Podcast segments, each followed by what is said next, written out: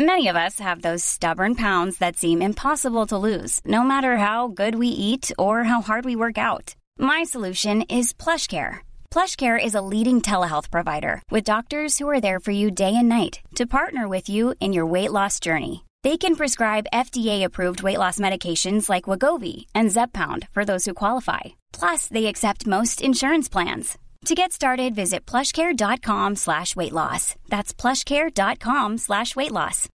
Since 2013, Bombas has donated over 100 million socks, underwear, and T-shirts to those facing homelessness. If we counted those on air, this ad would last over 1,157 days. But if we counted the time it takes to make a donation possible, it would take just a few clicks. Because every time you make a purchase, Bombas donates an item to someone who needs it. Go to bombas.com slash ACAST and use code ACAST for 20% off your first purchase. That's bombas.com slash ACAST, code ACAST. La bulle immobilière, présentée par Airfortin.com. Airfortin.com achète des blocs, des maisons et des terrains partout au Québec. Allez maintenant sur Airfortin.com. Yes. Lui, il va l'acheter ton bloc. Airfortin.com. Yes. 3, 2, 1. Ready for takeoff. Let's go! La bulle, la bulle immobilière. Chaque semaine, on parle de divers sujets pour vous tenir bien informés sur tout ce qui touche l'immobilier. Des experts, des discussions, des questions et des réponses. Avec votre animateur, Jeff Morin, courtier immobilier commercial et multilogement. Et Sylvie Bougie, avocate en droit des affaires. Pour le meilleur show en immobilier sur la rive sud et sur la rive nord. Un contenu détaillé. C'est là que ça commence. La bulle immobilière. On vous en apprend pour vrai sur l'immobilier. 969 FM.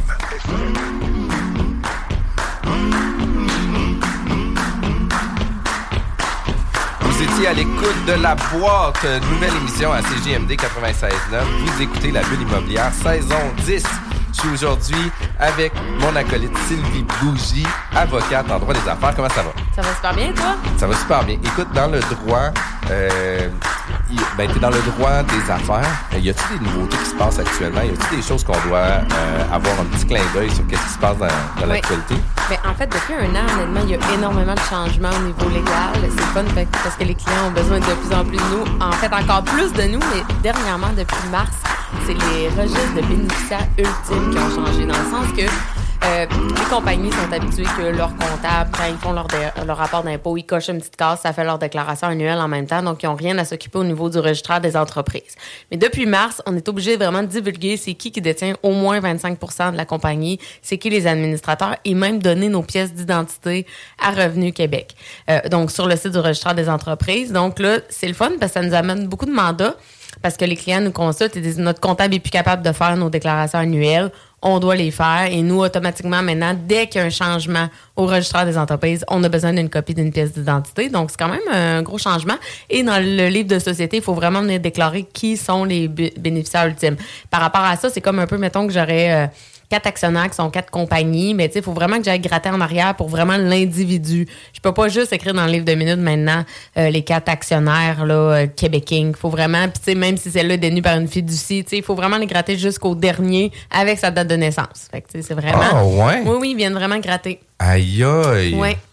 Fait que ça, c'est un changement depuis mars. Fait que c'était quand même assez récent. Puis on commence à voir là, justement les répercussions par, nos- par les demandes de nos clients. Ça veut dire qu'au registrant des entreprises, là, ils vont aller creuser pas mal plus loin, là, parce que c'est pas rare qu'on voit au registrant des entreprises une compagnie qui détient une autre compagnie, puis après ça, ben, on fait une deuxième recherche pour voir cette compagnie-là est détenue par qui, puis après ça, mais Ouais. là, tu sais, pour moi, ils vont vouloir faire quasiment Ouais. Euh, l'organigramme en. À date, c'est pas tout affiché. Ce qu'on leur fournit comme nouvelle information n'est pas disponible quand on fait juste consulter. Euh, par contre, ça se peut très bien que ça devienne un jour accessible, effectivement, parce qu'on leur donne cette information-là. Euh, puis dans les livres de minutes, on s'apprête à acheter une compagnie, ben une des choses qu'on vérifie dans le cadre de la vérification diligente, c'est évidemment le livre. Donc, ce fameux registraire, ce registre plutôt des bénéficiaires ultimes. Donc, on va venir vraiment savoir c'est qui effectivement derrière.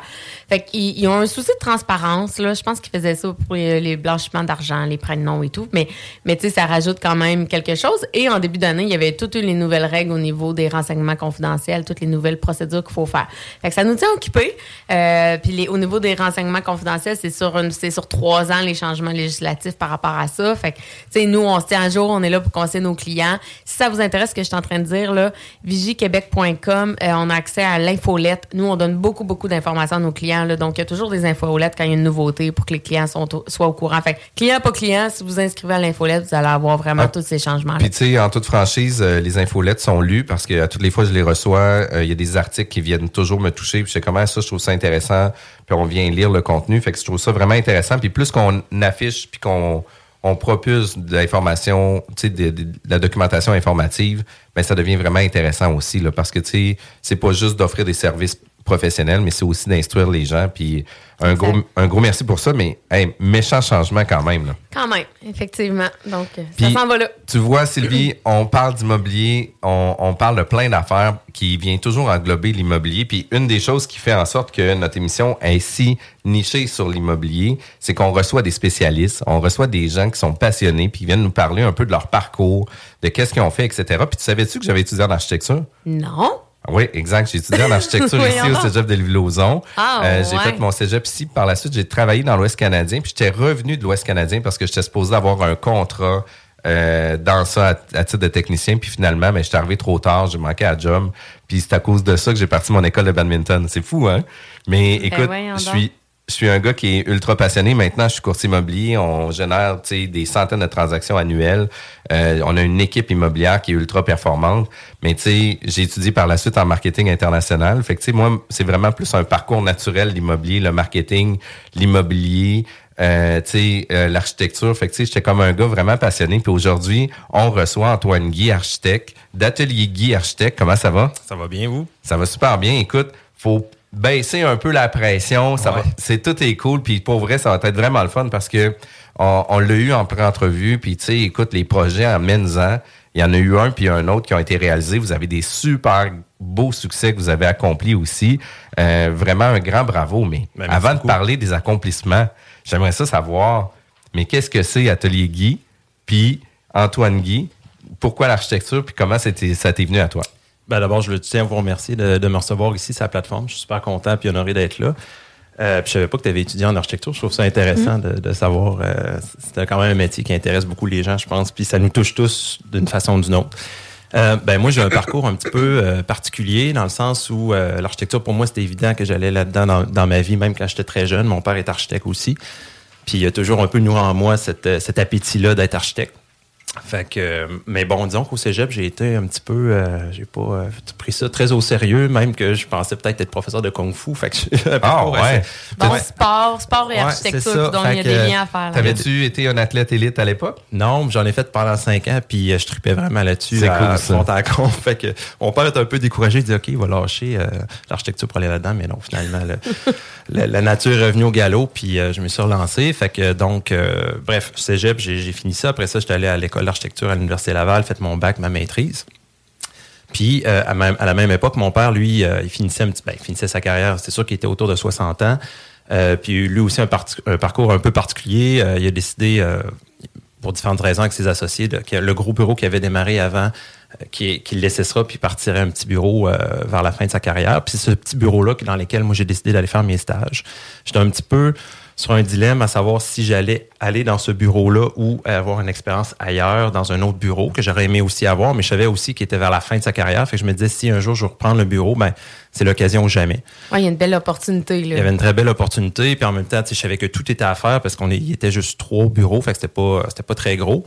Fait qu'il y avait tout un, comme un, un landmark, une nouveau image de marque, euh, puis en même temps, ça, j'aimais ça, cette flexibilité-là. Fait que bref, j'ai commencé à faire mes stages là, euh, dès 2008 à peu près. Puis euh, l'été, puis après ça, je suis à temps plein. Puis là, j'ai repris la firme, euh, j'ai changé le nom. À l'époque, c'était Claude Guy Architecte. Là, j'ai changé pour Atelier Guy Architecte. Deux ans plus tard, mon copain que j'ai rencontré à l'école d'architecture s'est joint à moi. Puis lui aussi, il avait cette vibe entrepreneuriale là. Euh, en même temps, on est super complémentaires. Lui, il est plus gestionnaire, il est bon dans tout le PR, dans toutes ces choses-là. Il a vraiment une tête très, très entrepreneur. Puis moi, je suis plus le côté artiste là-dedans. Fait que ça faisait vraiment un bon match. Puis euh, finalement, de fil en aiguille, ben justement, le, le, le Atelier Guy Architecte a vraiment cru. Lui est arrivé en 2014. Puis là, on a pris des mandats de plus en plus diversifiés. C'est sûr qu'à l'époque de mon père, le Claude Guy Architecte, c'était plus du multirésidentiel. Puis euh, nous, euh, on a après quelques années, vers 2016, on a ouvert un petit bureau de consultation Saint-Jean-Port-Joli. Puis là, de là, a rayonné le bureau. Puis on a ouvert un nouveau volet qui est plus sur euh, l'industriel, euh, l'utilisation du bois. On va en parler un petit peu plus tard. Fait que euh, comme ça, bon mal an, la- l'entreprise a, a vraiment A vraiment grandi, là. Ouais, là, on est rendu une quinzaine au bureau, puis on va même ouvrir la- l'actionnariat à trois futurs actionnaires au bureau qu'on est très heureux de faire. Donc, euh, voilà. C'est une façon de fidéliser, j'imagine, ces employés-là, l'ouverture à l'actionnariat. Oui. C'est- bien. Puis comment ça marche, le recrutement? Avez-vous beaucoup de difficultés ou c'est quand non, même... Pas, pas si pire, honnêtement. C'est c'est sûr que c'est un défi, mais en même temps, euh, ce qu'on s'est rendu compte, c'est que, bon, je pense que, veux, veux pas, ça se parle entre eux, puis eux autres, ils ont des amis, puis ils ont, des, ils ont beaucoup de relations. Fait que les gens qui sont rentrés au bureau dans les dernières années, d'un, sont super fidèles. Il n'y a pas vraiment de roulement. Je pense qu'on a mis en place quelque chose qui est vraiment une atmosphère très flexible, de confiance, puis, c'est comment dire, euh, c'est très convivial, amical au bureau. Puis on a un bel espace de travail, mais ça pour dire que les gens sont rentrés, puis ils connaissent souvent d'autres personnes, puis là, c'est par référence qu'ils rentrent. Puis, euh, C'est quand même cool. Fait que, tu sais, c'est une belle Ouais. philosophie puis c'est une belle culture d'entreprise. Euh, tu sais, euh, quand t'es venu ici, tu disais, Hey, je trouve ça le fun, ton ambiance un peu quasi. Oui, vous avez des bureaux professionnels, mais tu sais, vous avez le droit aussi d'être confortable puis de Ouais. pouvoir avoir un, un espace de travail agréable. Fait que, tu sais, je trouvais ça quand même vraiment le fun. Euh, puis, tu sais, une des, des philosophies que vous avez, c'est que vous voulez offrir euh, aussi le maximum de disponibilité aussi pour vos clients. Fait que, sais, vous voulez pas juste Ouais. être dans des cases horaires, Non. regarde dans mon calendrier Non. si je suis disponible ou pas.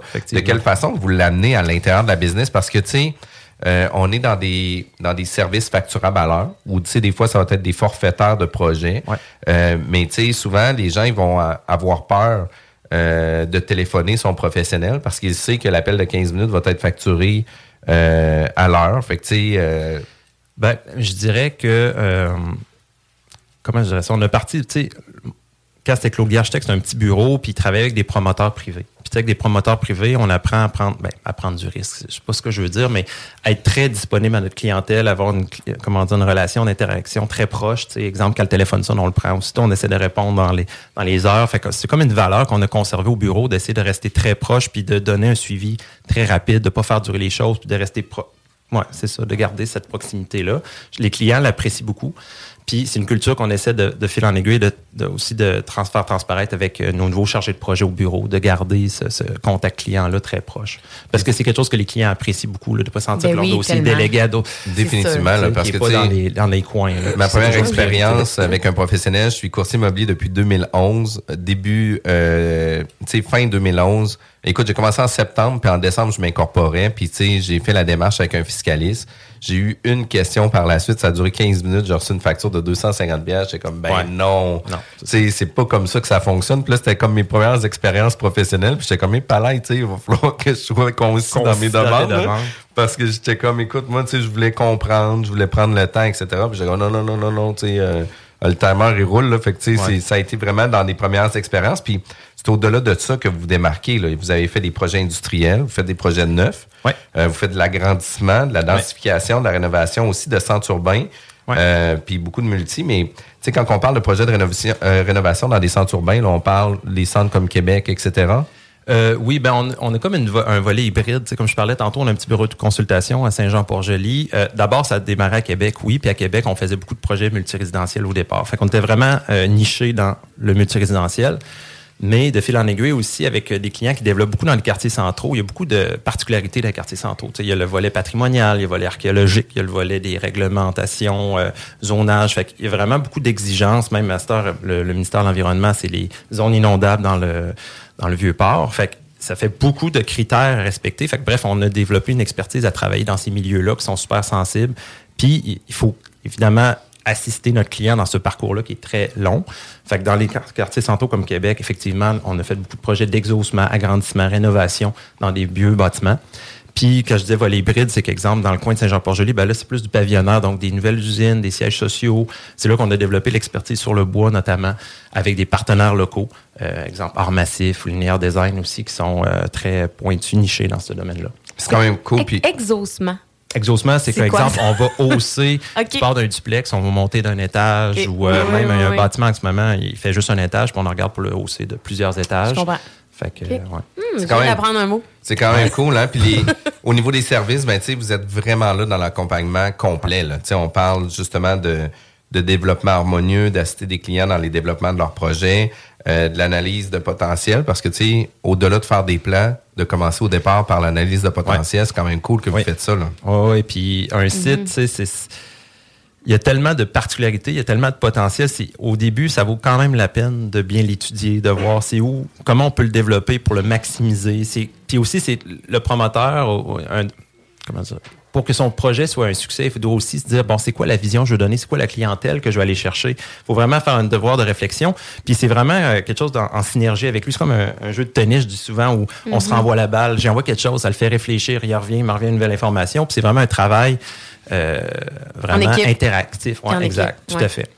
Parce que lui, ça va y amener, ou lui, well, évidemment, le promoteur en mhm. question, ça va y amener à des réflexions qu'il n'avait pas réfléchi quand il commence à voir sur son ben site des choses apparaître. OK, ouais, tu peux faire ça de même. OK, OK, j'avais pas vu ça. Puis c'est là que ça devient intéressant. Puis, puis en même temps, c'est que vous êtes là vraiment pour les assister à d'autres niveaux, que ce soit autant sur les appels d'offres, parce que ça, ça fonctionne beaucoup pour des appels d'offres, des soumissions, des ben, c'est sûr que dans le privé, euh, ça va dépendre. Exemple, quand on parle d'un encore là, je reviens souvent avec l'exemple des promoteurs dans le multi-résidentiel. Souvent, ils sont promoteurs, mais peuvent être aussi entrepreneurs. Fait que c'est sûr que le processus d'appel d'offres, soumission, on va peut-être être moins là, mais je parle plus dans des dossiers euh, plus publics ou tout ça, où là, tu as des processus d'appel d'offres. On va sortir des addendas pour changer ou répondre à des questions de soumissionnaires durant la période d'appel d'offres, puis aussi de valider les soumissions. Sont-elles conformes? Tatati, tatata. Puis sur, sur la construction, votre travail se fait pas juste sur les plans en amont, ça se fait aussi pendant puis après. Fait que, est-ce que vous faites des visites de chantier euh, réguliers à tous les jours, à toutes les semaines? Est-ce que vous avez des chargés de projet qui sont présents? Comment ça fonctionne? Ben souvent, tout ce qui est la surveillance de chantier, ça va être affecté souvent à un technologue principal au bureau qui a une bonne connaissance technique, mais l'architecte chargé de projet va quand même rester là présent. Euh, puis on va dire que la, surveillance va être partagée entre les deux acteurs. Souvent, c'est quelque chose qui est statutaire. On va dire, par exemple, une réunion deux semaines, on fait une visite de chantier, puis on regarde, bon, y a-tu des, euh, des déficiences, y a-tu des choses qu'on doit corriger, y a-tu des modifications qu'on doit faire. Puis des fois, on va faire aussi le suivi des coûts parce que si on fait le contrôle des coûts de l'entrepreneur, bon, on valide ses demandes de paiement, on les accepte ou on va apporter quelques corrections puis les retourne aux clients. Je suis curieuse de connaître le projet sur lequel tu es le plus fier, sur lequel vous avez travaillé, que tu es comme wow. Ça, c'est un wow dans l'équipe. Euh, ben, récemment, euh, le projet Smart Mill qui a gagné un prix Secobois en 2023. Oui, oui, récemment. pas 2021, je me trompe avec un autre. C'est particulièrement un très beau projet qu'on est vraiment fiers au bureau. Euh, il, y a quasiment tout ce qu'on aime faire dans un projet. Il y a vraiment optimisé euh, au niveau de l'enveloppe. On a réfléchi des systèmes. Après ça, euh, il y a une forme qui est très particulière. On a un étage en pont qui, euh, qui est comme en portée de 9,5 mètres par-dessus le vide avec une structure en cantilever. Peut-être vous irez voir les images sur notre site Internet. il y a une cour intérieure. En tout cas, c'est vraiment un beau projet, tout en lamelé collé, avec une usine derrière, qui avec un, pont roulant qui est là-dedans, avec une immense poutre en plein cintre. En tout cas, il y a vraiment beaucoup de choses dans ce projet-là. Ça, c'est disponible sur votre site web? Oui, vous allez le voir sur le site Internet. Puis c'est Smart Mill, c'est un siège social qu'on a fait ici dans un centre, euh, un parc industriel à Lévis, d'ailleurs. Ah oui, tu connaissais-tu euh, ce building-là, Jeff? Du tout, mais sauf que je suis super impliqué aussi dans le réseau des parcs industriels. Fait que peut-être qu'à un moment donné, on va avoir l'occasion ben, d'aller. C'est pas loin du euh, Q-Scale. C'est voisin. Parce que, tu sais, ça fait quand même. c'est quand même super intéressant. Puis, écoute, euh, tu es un gars qui est passionné, tu es un gars qui aime ça, qui en mange, qui en dévore. Euh, c'est sûr que tu as eu des architectes qui ont influencé un peu ton style ou ta démarche ou des fois euh, tes réflexions un peu plus loin. As-tu des projets, des fois que tu dis, ça, c'est des projets qui pour moi m'ont inspiré énormément dans. Ben, c'est sûr qu'il y, a des références dans le monde, il y a des références au Québec de différentes générations. dans le monde, ben, c'est Peter Zumthor, c'est un architecte suisse que j'aime beaucoup. Il travaille sur l'enveloppe. Euh, Herzog Nemeron aussi, c'est des gens qui ont travaillé beaucoup la texture dans les bâtiments, puis ils font des affaires complètement pétées que j'ai visitées quand j'ai fait quelques voyages. Wow, c'est cool ça. Oh, et puis c'est des formes là. Euh, exemple, il y, a un, bâtiment à Barcelone, ça a l'air d'une éponge. C'est fait en plan, ça a l'air d'un triangle. Puis quand tu, peux marcher en dessous, puis il y a comme des cours intérieurs. En tout cas, c'est complètement pété, puis ça a l'air vraiment d'un fromage suisse. C'est, un musée ou je ne sais trop, mais en tout cas, c'est vraiment intéressant. Ça, c'est pas Gaudi, justement, qui a fait ça à Non, ben, à Gaudi, ben, lui, c'est un architecte un petit peu plus vieux. Il a fait plein de choses à Barcelone, mais euh, ça, c'est un peu récent. Un peu récent, OK. Puis même euh, ici au Québec, bien évidemment, vous connaissez peut-être Pierre Thibault qui travaille beaucoup avec le bois. C'est un architecte qui a vraiment su apporter une philosophie en architecture. Il est quand même un bon porte-parole de notre métier. Puis Agence spatiale ici aussi à Québec, je trouve qu'ils font vraiment, c'est pas les seuls, mais euh, j'admire beaucoup leur. Euh, mais surtout, surtout Atelier Guy Architecte aussi là. Exact. Ça c'est notre équipe. Yes. Toute, votre équipe, c'est C'est mes meilleurs. C'est mes meilleurs. Nos émissions sont toujours disponibles en podcast sur nos sites web jean-françois-morin.ca, labulleimmobilière.ca, vigiquebec.com et aussi sur toutes nos plateformes podcasts, euh, Spotify, Google Podcasts, Apple Podcasts et, Balados! La bulle immobilière, présentée par Airfortin.com. Airfortin.com achète des blocs, des maisons et des terrains partout au Québec. Allez maintenant sur Airfortin.com. Lui, il va acheter ton bloc. Œuvre d'art pour les yeux et les papilles. Vous écoutez CJMD, classique rap, hip-hop actuel, Unique au Québec.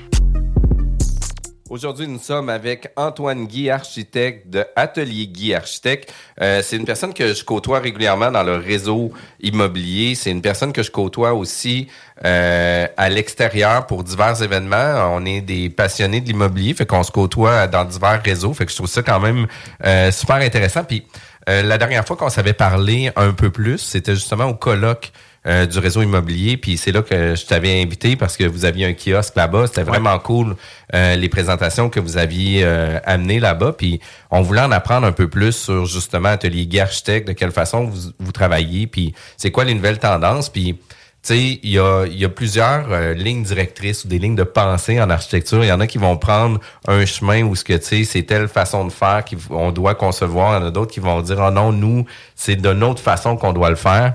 Euh, le bois, c'est quelque chose qu'on voit de plus en plus, qui a été intégré depuis une quinzaine, vingtaine d'années. Euh, Puis, c'est quoi les avantages du bois? Écoute, il y en a de beaucoup. il y en a de nombreux avantages du bois. Euh, nous autres, un peu, euh, on travaillait déjà avec le bois depuis dans certains projets, mais c'était surtout réservé à des petits projets mineurs avant. Tu sais, On, on sait tous, on fait des maisons en bois d'ossature légère, c'est commun. Mais ce qui est nouveau aujourd'hui, depuis quelques années, comme tu l'as dit, c'est qu'on l'utilise dans des bâtiments multirésidentiels de plus que, exemple, trois étages. Le code maintenant le permet.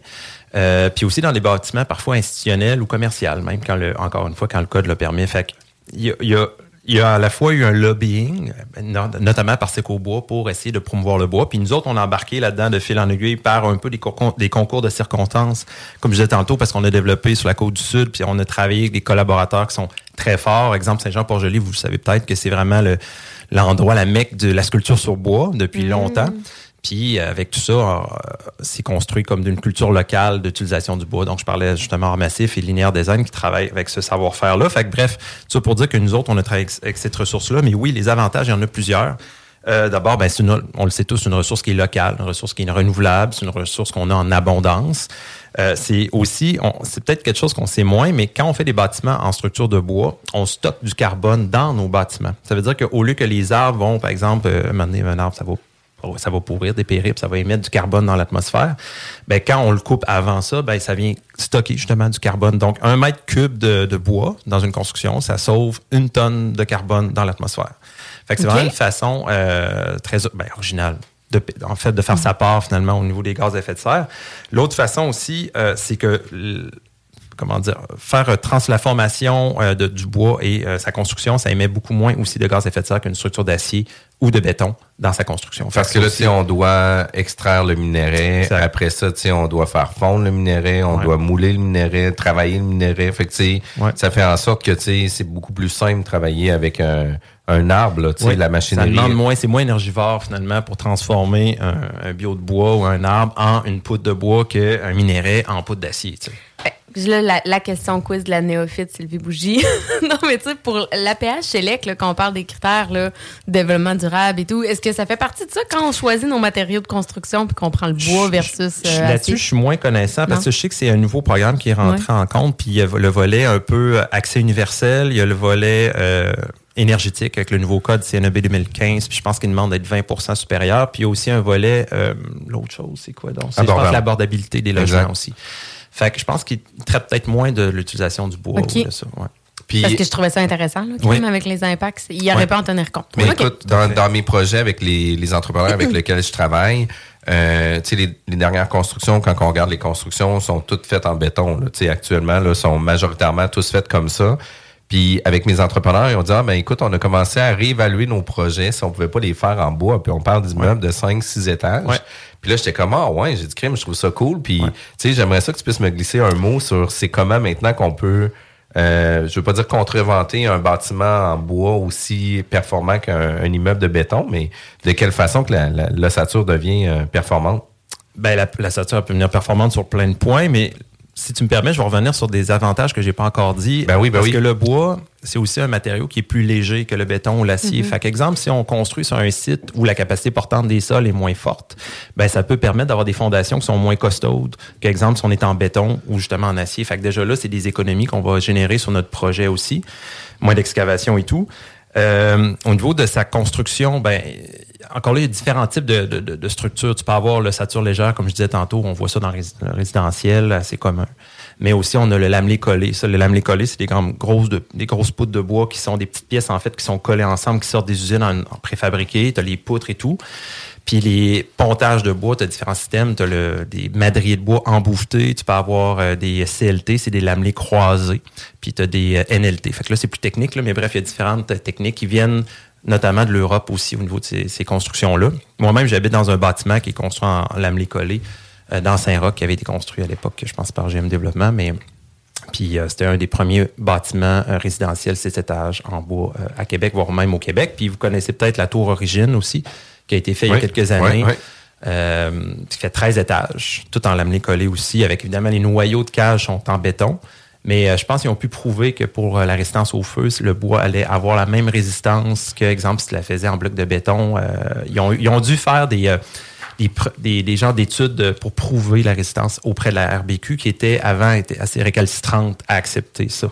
Ben oui, puis je m'avais fait dire, moi, à l'époque, que le bois avait des, euh, des propriétés, des fois même plus intéressantes que l'acier, parce que quand on arrive dans des, euh, dans des sinistres majeurs, des feux, euh, dans des usines, etc., mais tu sais, qu'est-ce qui va arriver? Puis on le voit beaucoup dans des, dans des bâtiments de ferme. Ben, tu sais, les, les bâtiments vont chauffer, ils vont tordre, puis ils vont s'écraser. En acier. En acier, tandis que le bois va avoir une plus grande résistance au feu. Fait que généralement, tu sais, ça va permettre de sauver une grande partie des C'est bâtiments. histoire de temps. En fait, ils calculent le, le temps d'évacuation des gens, finalement. C'est exemple qu'on fait une construction, on va dire, bon, la- les cages d'issue doivent faire une heure au feu ou euh, les planchers, une heure au feu, deux heures au feu. Euh, L'acier, effectivement, dans le code, on le considère incombustible comme le béton versus le bois qui est considéré combustible. Puis dans les Mhm. anciens codes, c'était très limitatif. Mais maintenant, euh, comme tu le dis, l'acier, il faut le protéger aussi parce qu'il peut se tordre. Fait que ça, tu vas mettre du gyps, ça, tu vas mettre un genre d'élément euh, projeté en béton qui va conférer une résistance au feu. Alors que le bois, tu peux le laisser apparent euh, sous certaines conditions. Euh, c'est juste que les ingénieurs vont euh, surdimensionner les éléments de structuraux pour qu'ils puissent ca- calibrer le temps où la poudre va rester en place, exemple pour une heure. Fait qu'elle va être juste un petit peu plus épaisse parce qu'ils Mhm. calculent le temps que la carbonation vienne euh, toucher. affecter la structure. Exact. Ouais. exact. C'est quand même fou, hein? Ben oui. Puis en même temps, on va se le dire, le bois, c'est chaleureux. Oui.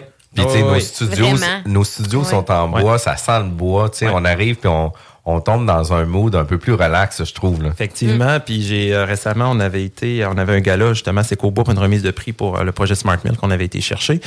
Puis il y avait un autre euh, lauréat qui avait monté sur scène, c'était, euh, je pense, c'était Tanguay avec leur nouveau magasin en bois à Trois-Rivières.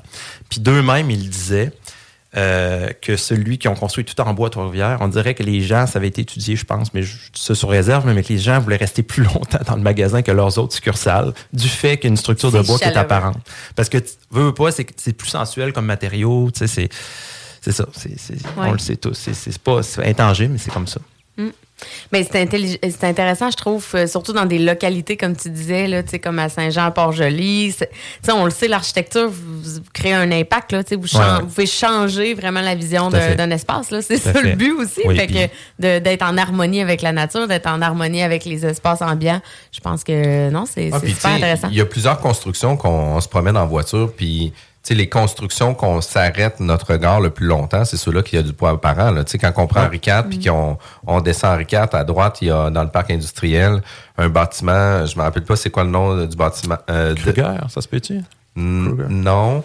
Mais tu sais, on Ah, voit tout, on, on voit tout de suite le, le bâtiment à Lévis dans le parc euh, euh, dans le parc industriel euh, très rapproché du centre. Euh, tu sais, il y a des bâtiments en bois aussi. Puis tu sais, c'est les premières affaires que tu arrêtes puis tu regardes, tu fais comme waouh, Ouais. c'est beau là. Mais là, est-ce que ça augmente beaucoup les coûts de construction? C'est- Ben, difficile à, à calculer, comme je disais. Ça, ça dépend du Ouais, type de structure que tu vas prendre. La stature légère, c'est la chose la plus économique que par Mhm. rapport à une structure d'acier. Plus tard, on va peut-être en parler. On a fait un gymnase en, en 2008. Ben, En fait, c'était plus mon père à l'époque qui était là-dessus, qui a gagné plusieurs prix d'ailleurs aussi, c'est qu'au bois à l'époque. Ready to pop the question? The jewelers at BlueNile.com have got sparkle down to a science with beautiful lab grown diamonds worthy of your most brilliant moments. Their lab grown diamonds are independently graded and guaranteed identical to natural diamonds, and they're ready to ship to your door. Go to BlueNile.com and use promo code LISTEN to get $50 off your purchase of $500 or more. That's code LISTEN at BlueNile.com for $50 off. BlueNile.com code LISTEN. Since 2013, Bombas has donated over 100 million socks, underwear, and t shirts to those facing homelessness. If we counted those on air, this ad would last over 1,157 days. But if we counted the time it takes to make a donation possible, it would take just a few clicks. Because every time you make a purchase, Bombas donates an item to someone who needs it. Go to bombas.com slash ACAST and use code ACAST for 20% off your first purchase. That's bombas.com slash ACAST, code ACAST. Puis, euh, on a décidé, il a décidé à l'époque de le faire en ossature légère en 2 par 8 plutôt qu'en bloc de béton comme les traditionnels gymnases qu'on voit partout parce que ça amenait vraiment une économie de coût. Euh, une petite anecdote par rapport à ce projet-là, ce qu'il me dit toujours, c'est que le banquier avait appelé mon père et avait dit ben là, il faut que le projet respecte le budget. Tu même pas une scène de plus sur le budget. Fait que là, ça y mettait un stress OK, qu'est-ce qu'on peut faire pour respecter le budget de la cliente, qui était l'école Montessori à l'époque à Sillery. Mais il a dit OK, je pense qu'on n'a pas le choix, on va faire comme pas d'habitude, justement, on va y penser Mhm. différemment, sortir de la boîte. Puis euh, il a décidé de faire ça en, tout en bois, avec des fermes en bois, puis il y avait vraiment une économie. C'est sûr que le lamelé collé, par contre, lui, va souvent peut-être coûter un petit peu plus cher, mais encore une fois, parce que des fois, tu as moins besoin de le protéger ou les fondations sont moins euh, costaudes, ben, Mhm. Là, tu vas peut-être une économie ailleurs que tu pensais pas sur la structure. tu sais. Fait que c'est difficile d'en faire le pour et le contre, mais il y a beaucoup Mais d'avantages. je comprends, on peut pas dire pareil, ça va automatiquement être plus cher ou automatiquement, c'est à évaluer, mais c'est super ça- intéressant. Puis les trames structurelles sont différentes aussi. Fait que c'est une autre logique quand tu passes d'un système à un autre. tu sais. Puis, puis tu sais aussi, tu amènes une acoustique intégrée. là. Tu sais, nous autres, on a fait des, des murs de pin justement pour. Dans le studio aussi, tu parles. Dans le Ouais, studio, ouais, effectivement, pour une question acoustique aussi. Euh, fait que tu sais, je trouve ça vraiment le fun parce qu'il y a beaucoup, beaucoup, beaucoup de propriétés qui est pas exploitée justement. Puis tu sais, le fait justement que ça a des propriétés acoustiques, mais ça fait des bâtiments moins éco, ça fait des bâtiments qui sont plus plus agréables aussi à vivre versus que d'avoir des résonances euh, dans les immeubles sur euh, tu sais, des, des gens qui vont taper du marteau, vont faire euh, Ouais. de l'industriel, etc. Mais ça vient s'étouffer ces sons-là aussi par Ouais, le bois. Ça aide beaucoup. Puis un autre aspect qu'on parle pas souvent, c'est la question de la durabilité. Souvent, on a l'impression que ah le bois, les bâtiments vont durer moins longtemps dans le temps. Euh, je sais pas pourquoi on a toute cette impression-là. Peut-être c'est à cause du fait qu'on bon, on fait du pavillonnaire, des maisons, puis bon, on pense que bon, après 100 ans, la maison, peut-être qu'elle va être. euh, Ouais. Tout le monde a vu Mais- mon patio puis se dit ça t'offre pas. C'est ça, mais tu sais, tu regardes euh, les vieilles granges, le cèdre, ces vieilles granges, fait plus de 100 ans. Il y en a qui récupèrent ces planches-là, puis ils veulent les mettre sur d'autres projets, puis ça se vend, il y a un marché pour ça. Euh, moi, l'école d'architecture j'ai étudié, c'est un bâtiment qui a presque 400, ben, peut-être 300 ans, le séminaire, c'est en bois. Tu sais, 300 ans, là. Quand même. Euh, c'est- pas une question aussi d'entretien. C'est pas l'entretien qui est inquiétant? Parce que justement, Euh, tu sais, je parlais de mon patio en joke, ben- mais tu sais, moi, j'ai de la misère à entretenir tout ce qui est en bois chez nous. Mais... Toute structure doit être protégée des intempéries, que ce soit du béton, de l'acier, du bois. C'est sûr que tu as une structure que tu laisses au gel, dégel, les intempéries, le sel, elle va se désagréger, mais différemment. Le bois, il peut, il peut pourrir, il peut fissurer, il peut.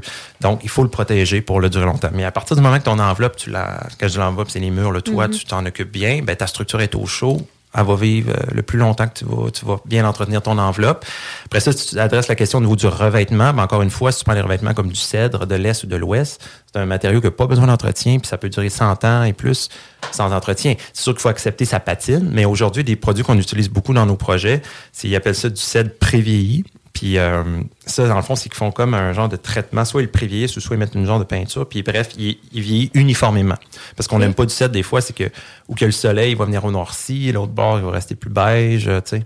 Oui, Mhm. ouais, exact. Avoir un définitivement. esti- ouais, Puis pour ça. avoir eu plusieurs propriétés haut de gamme, où ce que c'était justement du cèdre de l'Ouest, il fallait absolument que ça soit décrit à même le texte. C'est du cèdre de l'Ouest là, parce que c'est des matériaux quand même euh, de grande qualité. Ça sent bon. Pas, exact. les, les gens sont fiers de ça aussi. Puis une des choses aussi quand, quand on parle de fierté, c'est que vous avez des expériences avec le bois où ce que vous avez fait des réalisations, pas juste une non plus. Tu as parlé tantôt justement du, du gymnase de l'école Vision, euh, qui était quand même pas rien. C'était comme 600 mètres carrés, c'est ça? Ouais, ben c'est un- un- pas un si gros gymnase à l'époque. Je me disais, le, budget était très petit. C'est une école privée quand même. mais Ils n'ont pas les, les- les- les Ouais. budgets des écoles publiques.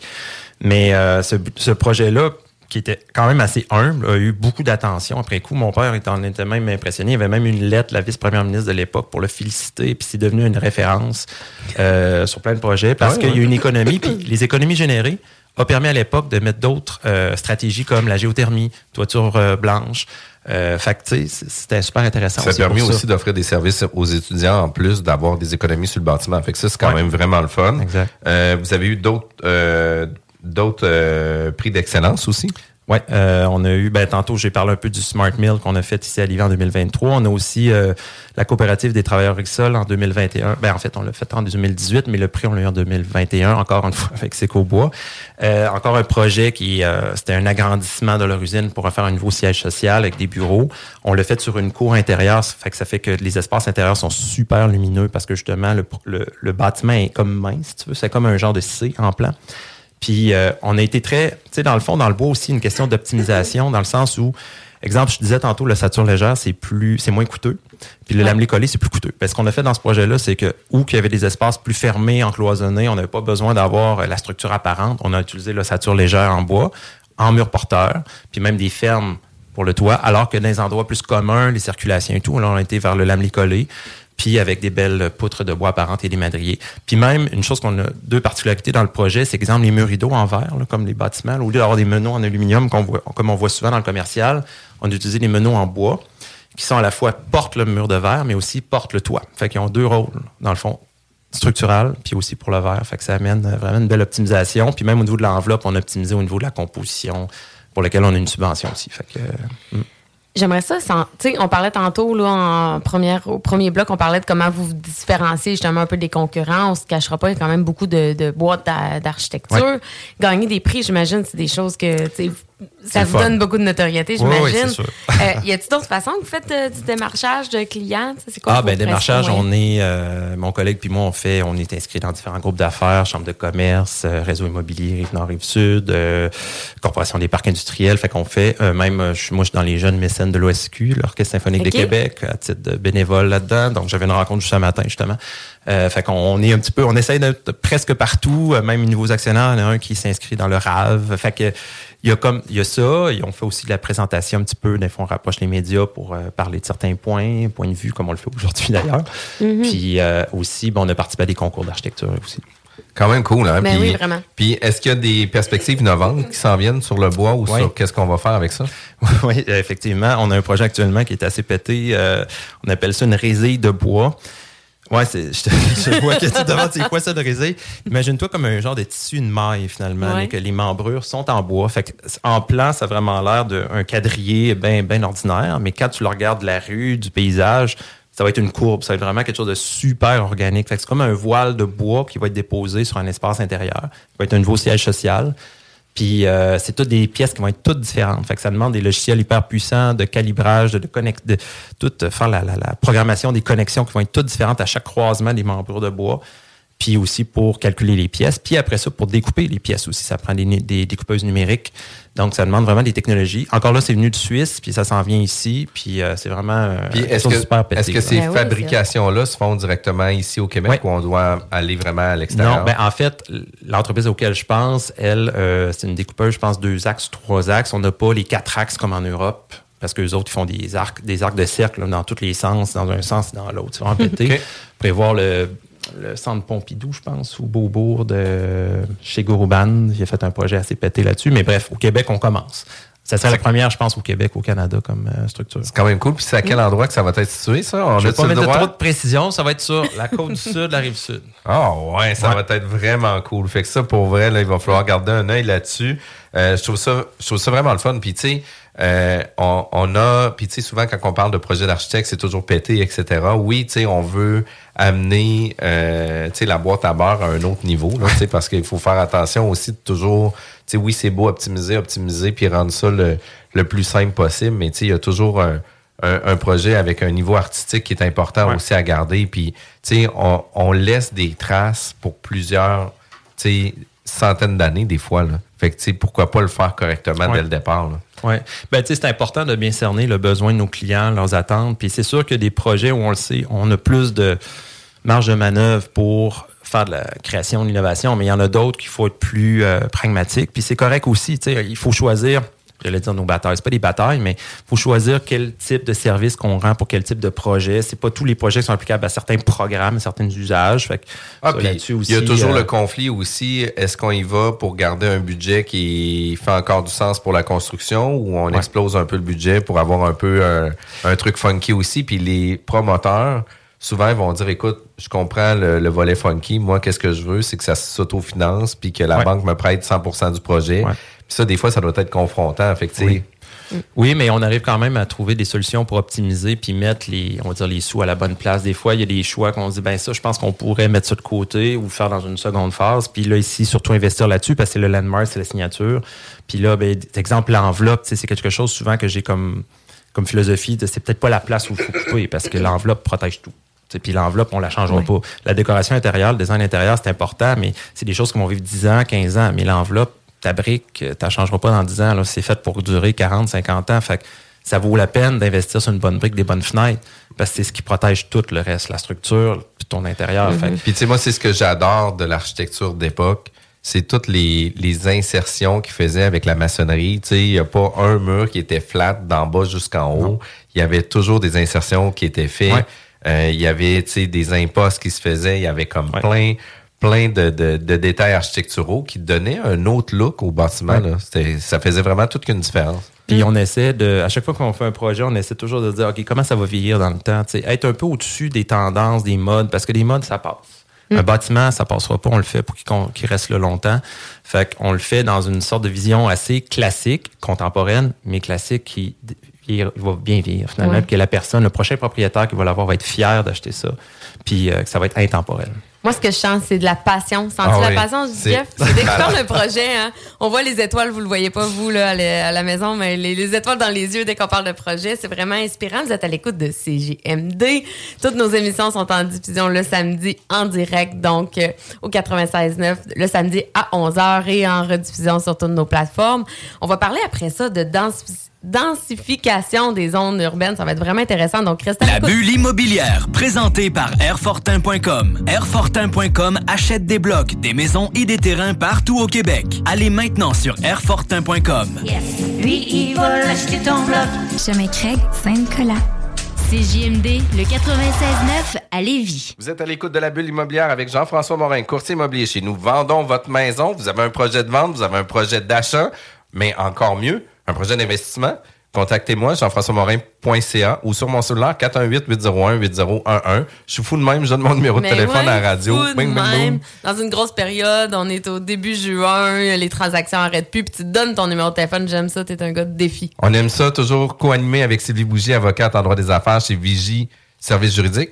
Oui, exact. Vigiquebec.com fait prendre rendez-vous directement via mon lien Calendly sur mon site.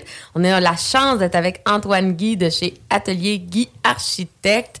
Euh, on a vraiment parlé, bon, on a parlé du bois, on a parlé de ton parcours. Ceux qui ont manqué nos émissions, qui viennent d'arriver, ben sachez que toutes nos émissions sont disponibles en podcast sur nos différentes plateformes.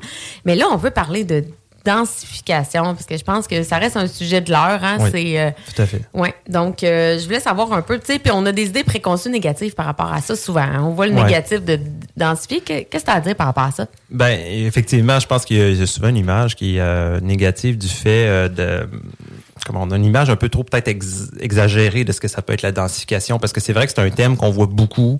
Euh, les urbanistes en parlent, tout ça. Puis on, souvent l'image qu'on peut avoir, c'est comme un peu New York. On se dit bon, c'est une ville qui a des, des grands gratte-ciel, puis là c'est l'achalandage, c'est le bruit, c'est l'ombre. euh, Il n'y a pas de place pour la verdure, pas de place pour les familles. Puis moi, ce que j'avais le goût de dire aujourd'hui, c'est qu'il y a d'autres formes urbaines de densification que ce modèle-là. Oui, New York, Manhattan, c'est une forme qui marche, qui est extrêmement dense, qui est, qui est un modèle en soi, mais il y en a plein d'autres.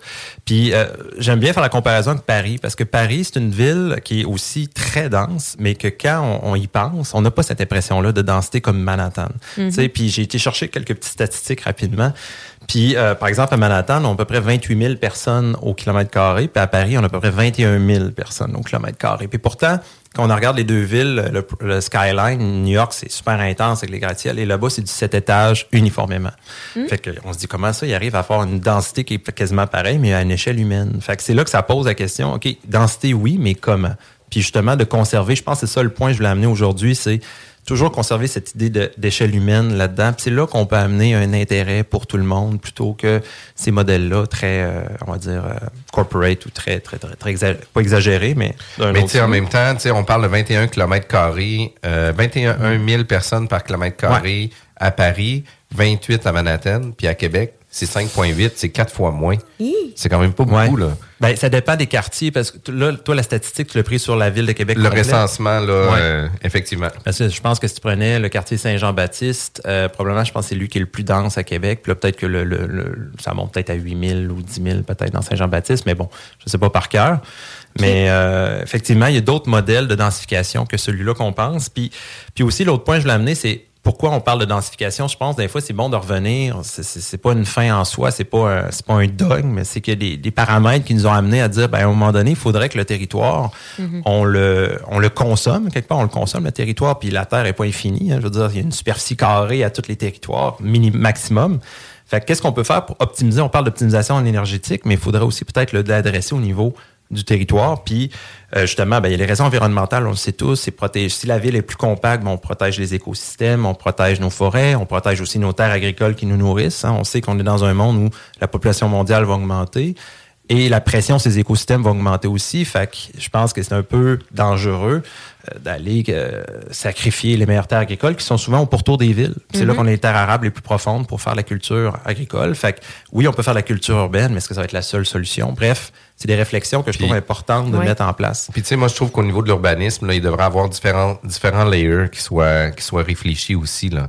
Tu sais, on a le layer d'aujourd'hui, c'est quoi le c'est quoi le vol d'oiseau, de qu'est-ce qu'il y en est. Puis tu sais, si jamais la densification est nécessaire, ben tu sais, on, on va agrandir les périmètres pour construire des plus gros bâtiments aussi.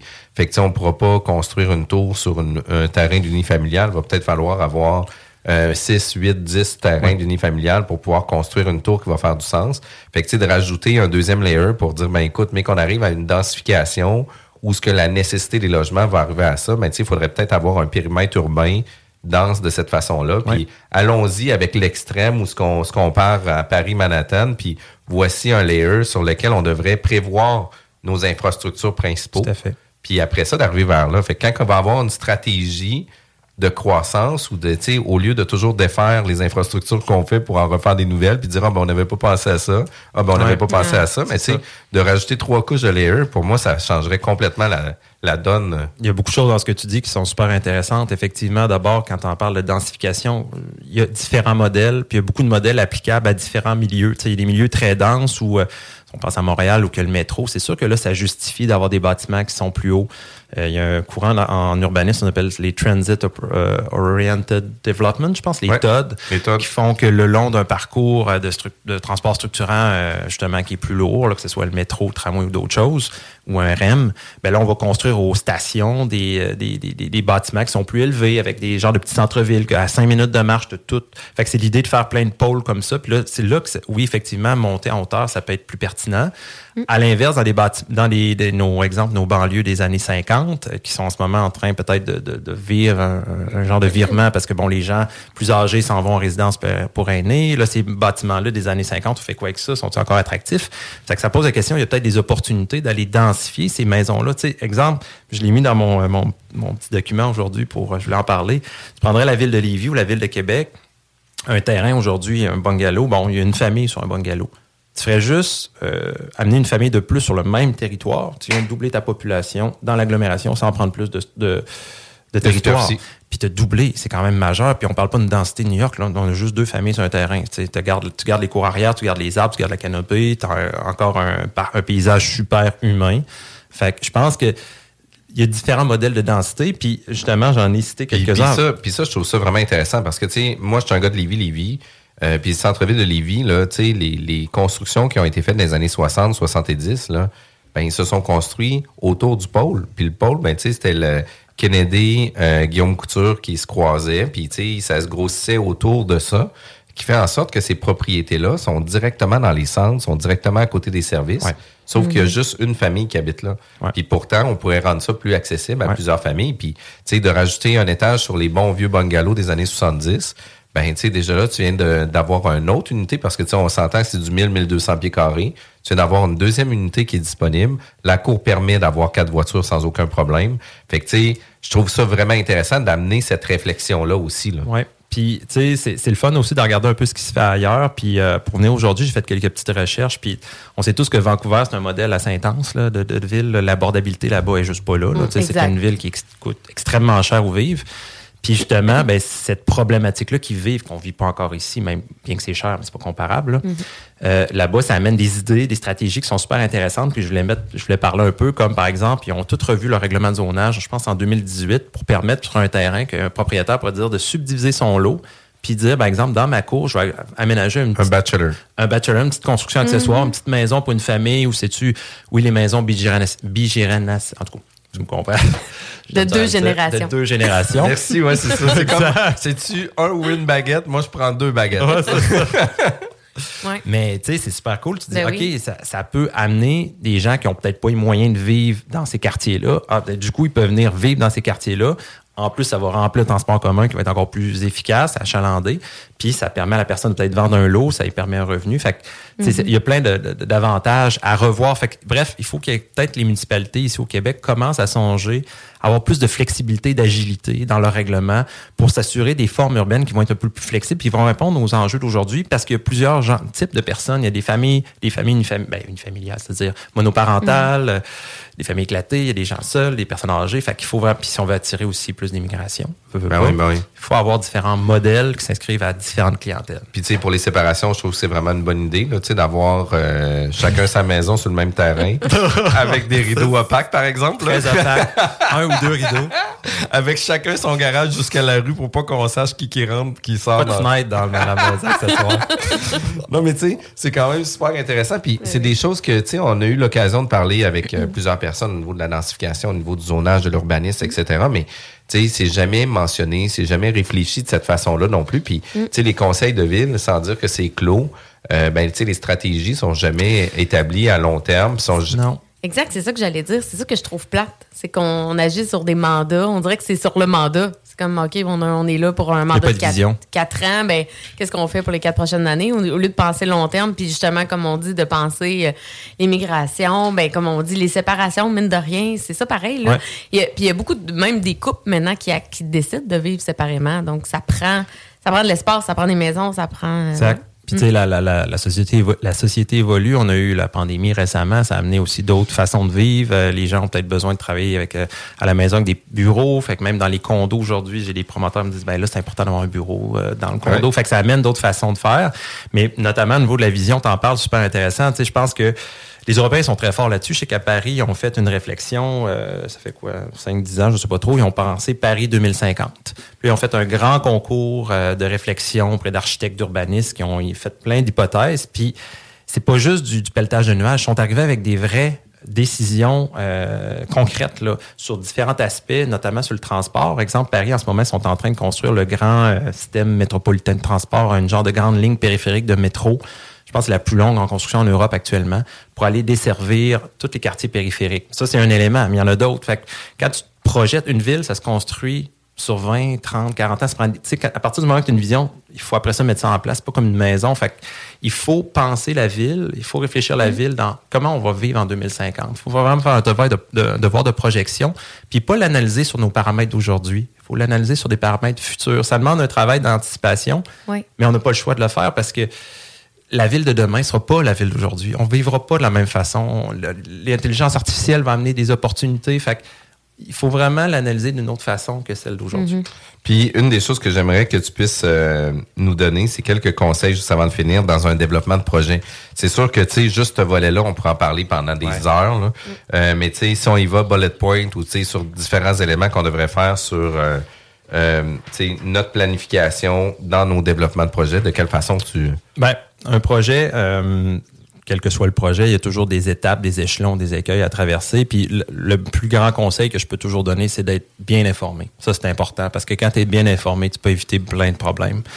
Puis euh, l'information, tu peux l'avoir des fois toi-même, mais des fois, ça va te nécessiter d'aller chercher des consultants. Puis dans le milieu de la construction, il y en a plusieurs. Oui, il y a les architectes, il y a les urbanistes, il y a les courtiers, il y a les, euh, même les avocats, les historiens. Euh, non, mais c'est vrai. J'aime son même. Non, mais c'est vrai. Non, non, mais Oui, je pense mais que non, oui. je te taquine. Ben oui. Puis euh, il y a des inspecteurs, des historiens, des urbanistes, mais je connais moins la profession, peut-être que c'est plus aussi. En tout cas. Mais euh, tout ça pour dire que. Bien s'entourer. Bien s'entourer, super important parce que tout, dépend des épargnes. Exemple, quand tu es en chantier, ben, il faut que, t'aies- faut que tu sois connaissant de la construction. Si tu ne l'es pas, ben, mets- euh, prends quelqu'un qui va pouvoir superviser pour toi et t'assurer que le résultat final va être tel que les plans que tu as payés pour les avoir, parce que sinon, tu vas être très déçu dans plusieurs années. Au niveau du financement, il faut que tu ailles chercher des gens qui vont bien chercher ton, un bon financement, les taux d'intérêt, quels vont être, est-ce que tu as prévu des contingences au niveau de du développement de ton projet?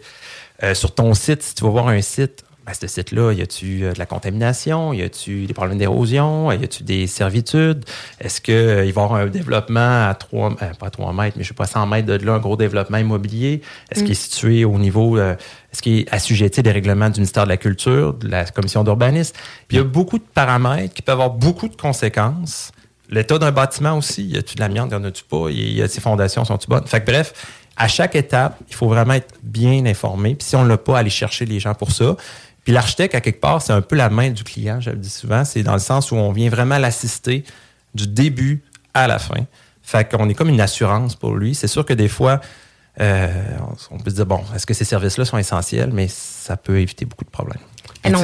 Quand, quand on parle de la contingence, là, la contingence 2023 est complètement différente versus 2020, puis elle est Ouais. complètement différente versus 2018 C'est aussi. Là. Ouais. Fait que, tu sais, juste ces aspects-là, euh, où ce qu'il y a eu un changement ultra rapide dans tout ça, faire en sorte qu'il y a des, des changements qu'il faut se tenir à jour, puis il faut peut-être rechanger notre pro notre pro format euh, de contingence parce que ça Mais l'amène tu sais, l'importance d'être bien entouré, je veux faire du pouce là-dessus parce que, en plus, moi, moi je regardais pour acheter un, un condo commercial il y, a, il y a six ans dans Saint-Roch pour mettre les locaux vigie. Puis je trouvais ça super intéressant parce que c'était vraiment en plein, là, tu sais, euh, du frein, là, qui Ouais. monte, là, en ville. Fait que je me dis, crime, il y a du trafic là, tu mets le logo sur le building, super visibilité, il y a le parking en face, c'est accessible. Puis euh, finalement, je faisais affaire avec un courtier euh, immobilier, justement, qui m'a dit, ouais, mais Sylvie, on prévoit un gros projet de développement dans ce parking-là. Le parking va être enlevé, ça va être construit. Fait que ta visibilité que tu es en train de me parler, là, tu l'auras plus dans bientôt. Et là, qu'est-ce qui est en train de se passer? Les constructions se font maintenant, là, c'est commencé.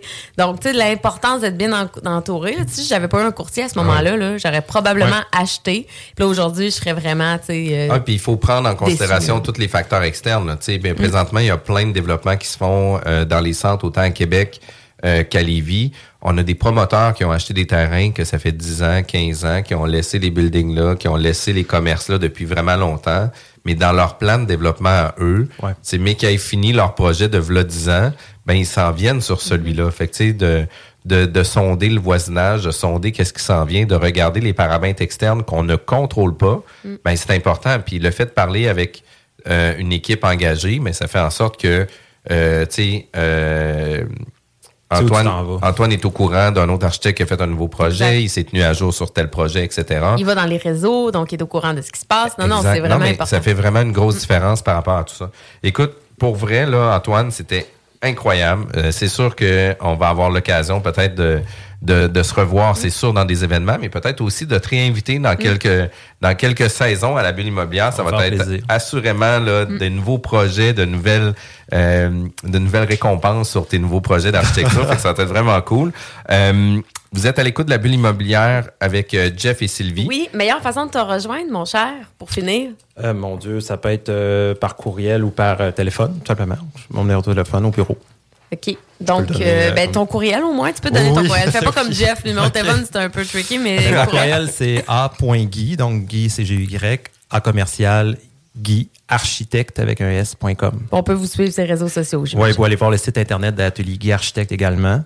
Fait que ça va être Puis pour façon. vrai, allez voir les photos, allez voir les Ben projets. oui. C'est des réalisations incroyables. Ça vaut vraiment la peine de, de regarder vos projets. Un gros bravo pour vos succès. Ben, merci Euh, de c'est m'avoir invité aujourd'hui. À vous deux, c'est super impressionnant. C'est des, belles sour- c'est des belles sources d'inspiration. Manquez pas le bingo aussi demain avec la gang à Chico. Passez une belle journée. Bonne fin de semaine tout le monde. La bulle immobilière, présentée par Airfortin.com. Airfortin.com achète des blocs, des maisons et des terrains partout au Québec. Allez maintenant sur Airfortin.com. Lui, il va l'acheter ton bloc. Airfortin.com. Yes. Mom deserves the best, and there's no better place to shop for Mother's Day than Whole Foods Market. They're your destination for unbeatable savings, from premium gifts to show-stopping flowers and irresistible desserts. Start by saving 33% with Prime on all body care and candles. Then get a 15-stem bunch of tulips for just $9.99 each with Prime. Round out Mom's menu with festive rosé, irresistible berry chantilly cake, and more special treats. Come celebrate Mother's Day at Whole Foods Market.